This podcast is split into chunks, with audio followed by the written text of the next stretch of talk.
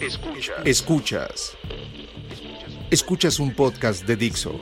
Escuchas Bonomía con Nat Zamora. Hola, mi nombre es Nat Zamora y este es el episodio número 35 de Bonomía.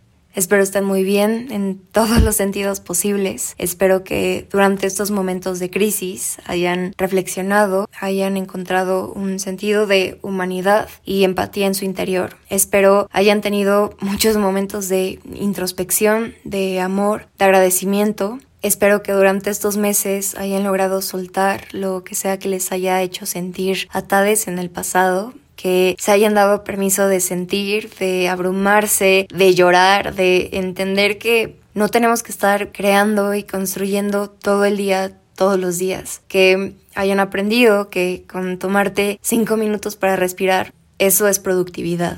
Que hayan sido amables con ustedes mismos, que hayan respetado su cuerpo, su mente, que se hayan dado espacio que no se juzguen por tener días malos o por sentir que está mal tener días malos. Espero hayan podido reconocer su privilegio y no para que se sientan culpables, sino usarlo para amplificar las voces de quienes no cuentan con él y poder crear una comunidad más armónica y equitativa donde no nos tiramos, nos ayudamos. Y aunque tal vez nos conozcamos o no, espero hayan podido encontrar refugio aquí, en este podcast, porque yo lo encontré. Y no hay día que no me sienta agradecida de pertenecer a esta pequeña comunidad que hemos creado y ver cómo cada vez crece más. Entonces, gracias. Y aquí voy con todo mi choro mareador. Hoy me quiero sentar a platicar con ustedes de algo que he estado muy presente durante los últimos meses de pandemia. No sabía que este término existía y ahora que he estado leyendo de esto puedo entender muchas cosas que me han pasado, que he observado que pasan a mi alrededor y espero que cuando terminen de escuchar el episodio de hoy ustedes también puedan. Y esto es la positividad tóxica. La forma más fácil en la que podría definirla es como la idea de que debemos concentrarnos solo en las emociones buenas, entre comillas, y aspectos positivos de la vida es la excesiva necesidad de hacer cualquier situación feliz y optimista. Y si digo esto, habrá personas que digan, pero ¿por qué no querrías esto? Quien no querría transformar cualquier experiencia buena o mala en una experiencia positiva de aprendizaje. Y el problema con esto es que minimizamos, invalidamos o hasta negamos nuestra experiencia emocional, subestimando completamente el cerebro humano y su capacidad de procesar sentimientos. Aparte, hay que recordar que estos procesos los determina nuestra salud mental. Y es por eso que la forma en la que tú y yo digerimos la misma experiencia no es igual. Comentarios como Piensa que podría estar peor, no pienses negativo, mejor piensa positivo. Ya intentaste ser agradecida. Y la realidad es que los sentimientos son mucho más complejos. Los humanos tenemos fallas, sentimos enojo, frustración, resentimiento, envidia. A veces la vida es cabrona y te pone muchos obstáculos enfrente y no podemos estar pretendiendo que somos puras vibras positivas, amor y paz y nada malo pasará aquí. Como diría mi queridísimo Bukowski, sí estoy siendo realista, no, eso no significa que estoy siendo pesimista. Esto no se trata de ahora empezar a ver el lado malo a todo, se trata de ver la situación por lo que es, dejarnos sentir, reconocer nuestras emociones, darles el valor y el peso que ameritan y no juzgarnos por hacerlo. La positividad tóxica se usa para encubrir o silenciar la experiencia humana. Al no dejarnos experimentar ciertos sentimientos, caemos en un estado de negación y emociones reprimidas. Algo que platicábamos mucho en el episodio de salud mental en pandemia. Para cualquiera sentirse conectada y escuchada por otras personas es necesario para sentir un bienestar físico y mental, especialmente para quienes lidiamos con ansiedad o depresión Em, mientras que, por otro lado, el aislamiento alimenta esos sentimientos y nos hace sentir como que estamos encerrados en nuestra cabeza otra vez. Y tratar de forzar llenar tu vida de chispitas de optimismo y polvitos de buenas vibras para hacer que estas emociones negativas, entre comillas, se vayan. Eh, digo esto porque no hay emociones buenas o malas. Lo único que van a hacer, si es que hacen algo, es empeorarlas por tratar de reprimirlas. Y creo que todos somos responsables de, en algún punto, usar esta positividad tóxica con nosotros mismos o con otra persona. Y me consta que cuando lo hacemos no viene desde un lugar malo. Tal vez sí a veces desde un lugar de ego, pero también puede venir de buenas intenciones. Que bueno, justo de eso platicamos en el episodio de la semana pasada. Pero sea cual sea tu intención, nada de esto ayuda.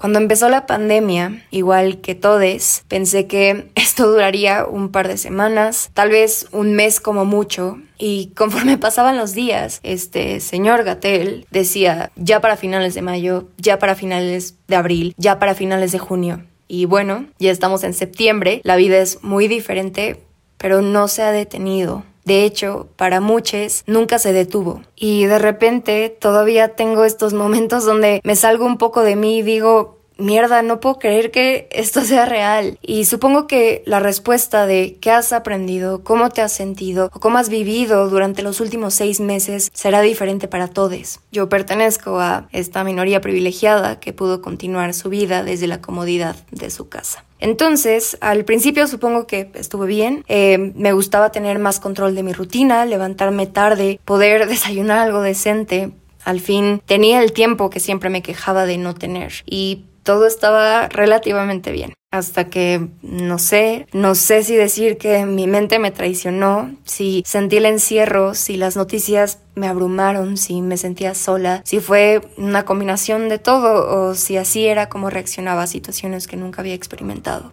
Y me empecé a sentir terrible en todos los sentidos posibles. Estaba exageradamente desmotivada, me la vivía en pijama. Podía pasar casi una semana y no me bañaba y traía la misma pijama, obvio. Eh, me la pasaba en mi cama, hacía todo desde mi cama. No abría ni una persiana, me la pasaba llorando todo el día. Me sentía muy sola, pero a la vez sentía tanto desapego con todo y todes que no quería hablar con nadie. Pero mientras yo estaba llorando, hecha bolita abajo de miles de cobijas, sentía que era la única que estaba pasando por esto. Porque me metía a mis redes sociales y todo mundo hacía como si nada estuviera pasando. Parecía que todos estaban haciendo muchísimo ejercicio, empezando nuevos proyectos, aprendiendo muchas cosas, hablando con sus amigues. Y todo con un mensaje enorme de es hora de ser productives y hay que verle el lado bueno a todo esto.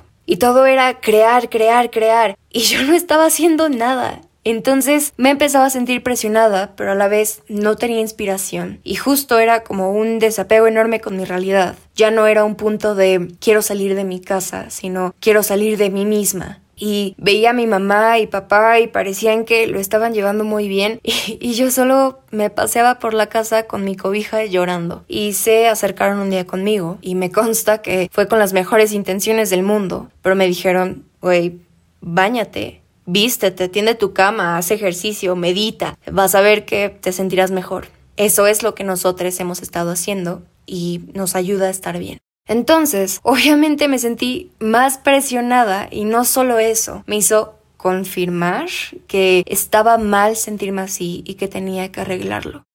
Y volviendo a lo del principio, por toda esta positividad tóxica, estaba invalidando mi experiencia emocional, mi familia y yo nos olvidamos de que todos canalizamos diferente cualquier experiencia, especialmente las que nunca hemos vivido, como esta. Y obviamente estoy hablando desde el privilegio, pero solo porque pienses que una situación puede ser mejor o peor o diferente, no significa que está mal lo que estás sintiendo. Los sentimientos son complejos. No podemos basarlos en lo que creemos que es la vida de otra persona y tampoco nos corresponde decir si está bien que una persona se sienta de cierta manera o no por cómo percibimos su realidad, porque perpetuamos en la idea de crear prejuicios y compararnos con otras personas, porque nuestra cabeza, a través de estos prejuicios, asumimos que deberíamos tener las mismas experiencias y vivirlas igual, porque si alguien puede hacer todas esas cosas, significa que yo también. Y probablemente sí, si deseo hacerlo, si contemplo mis limitantes y trabajo duro, todos podemos hacer lo que nos propongamos, pero solo si realmente queremos. Si lo estoy haciendo desde un lugar de ego porque me dicen que lo haga, porque el de al lado lo está haciendo y porque quiero reprimir lo que siento, y si no es optimismo o felicidad o un sentimiento neutro, ¿está mal?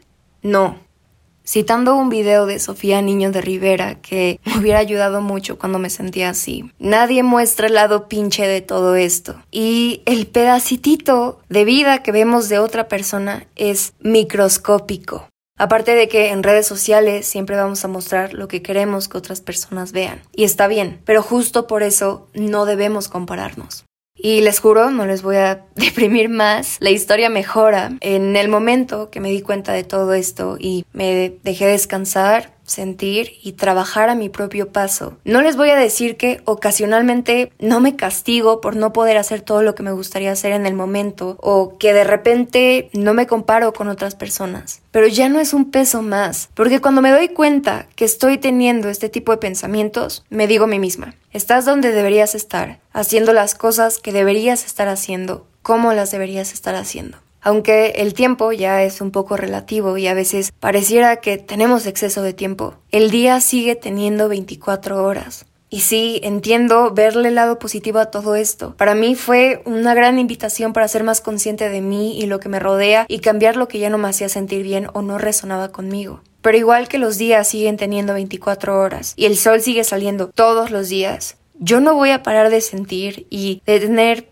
días buenos y tener días malos y tener días horribles. Tal vez no he leído tantos libros de autoayuda, tal vez no sé tanto de meditación, tal vez no he ido a tantas terapias, tal vez mi salud mental no me lo permite, tal vez mi cuerpo no me lo permite, tal vez lo estoy viviendo de otra manera. Y esto es lo que quiero que se lleven hoy. Entonces, si alguien llega y les dice, siento mucho estrés y abrumación, no me puedo concentrar y estoy desmotivada, por favor, ahórrense respuestas como preocuparte no sirve de nada. No pienses tan negativo. Tienes que mantenerte optimista. Porque podrías pensar que estás siendo alentador, ¿eh? Cuando en realidad solo estás silenciando a una persona que está tratando de tener una conversación sobre cómo se siente. Y aparte de estar invalidando sus sentimientos, de alguna forma les estás haciendo entender que no te importa lo suficiente como para escuchar qué es lo que tienen que decir al respecto. Ahora más que nunca tenemos que cuidar de nosotros mismos en todos los sentidos. Más allá de dormir bien, comer saludable, ejercitarte regularmente, bañarte, no sé, cambiarte los calzones, tender tu cama. Aparte de todas esas cosas, por favor,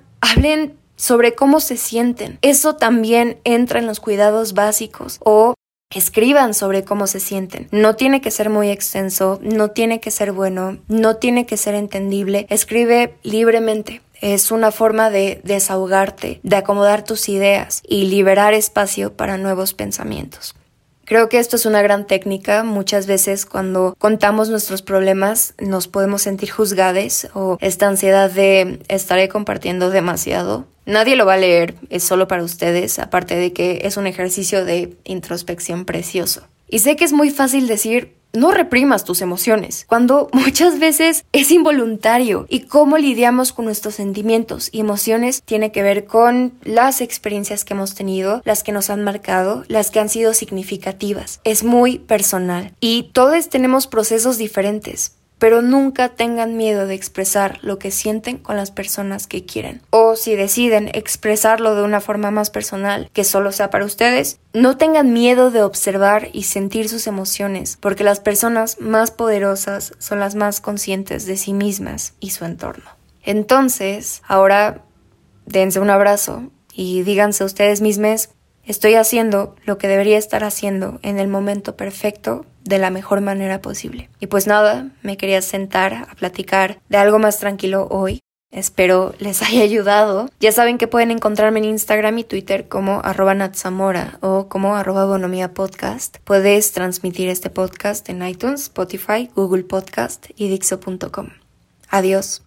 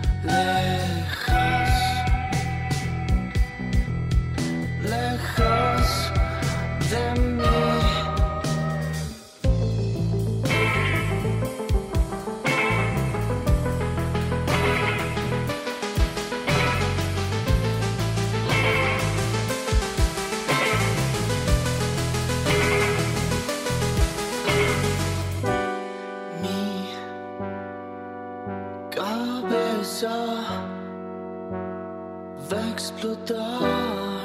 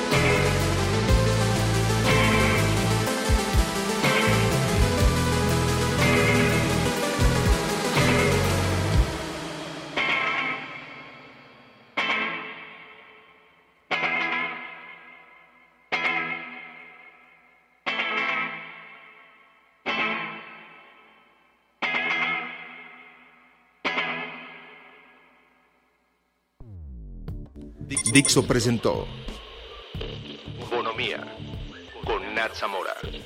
La producción de este podcast corrió a cargo de Verónica Hernández. Coordinación de producción, Verónica Hernández. Dirección General, Dani Sadia.